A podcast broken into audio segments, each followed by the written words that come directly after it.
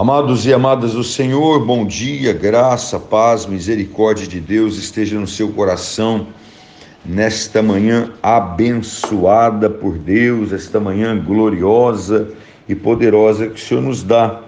Eu venho com você mais uma vez com o nosso devocional Pão da Vida.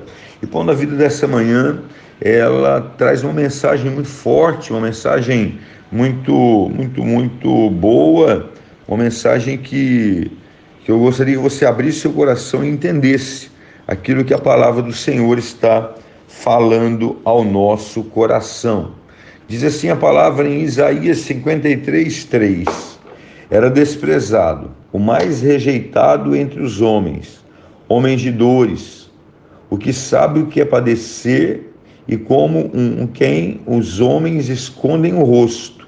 Era desprezado e dele não fizemos caso. Amados, nós precisamos considerar que somos rejeitados pelos homens.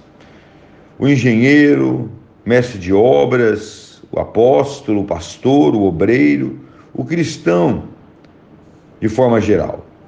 Fomos rejeitados também se dissermos a palavra da verdade. Se começarmos a falar do evangelho, aí a rejeição ainda é maior. A sabedoria proveniente do livro de Deus, no nome de Deus e no lugar de Deus, alguns ousarão a dizer tão rápido quanto um cão corre que nós estamos mentindo. Se a nossa inocência fosse tão brilhante quanto o sol, alguns cães ladrariam para nós, latiriam para nós.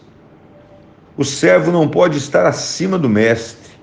A respeito do nosso mestre, que era totalmente inocente, alguns disseram que ele era homem, outros disseram que ele era um demônio.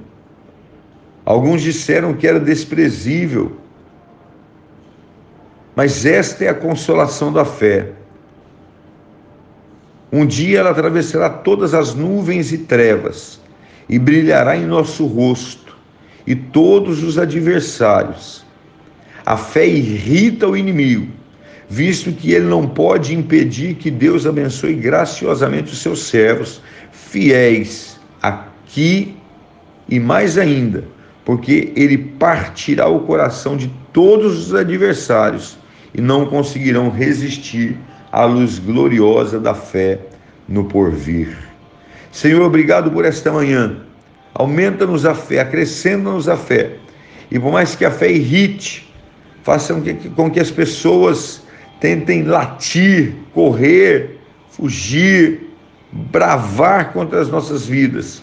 Nós possamos testemunhar uma fé viva e verdadeira através do nosso testemunho, através da nossa obediência e através das nossas ações. É a nossa oração, ó Pai, em nome de Jesus Cristo.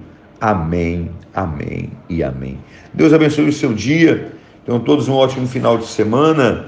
É, hoje à noite, às 19h30, teremos um culto de ações de graças na Igreja Metodista em Cuiabá.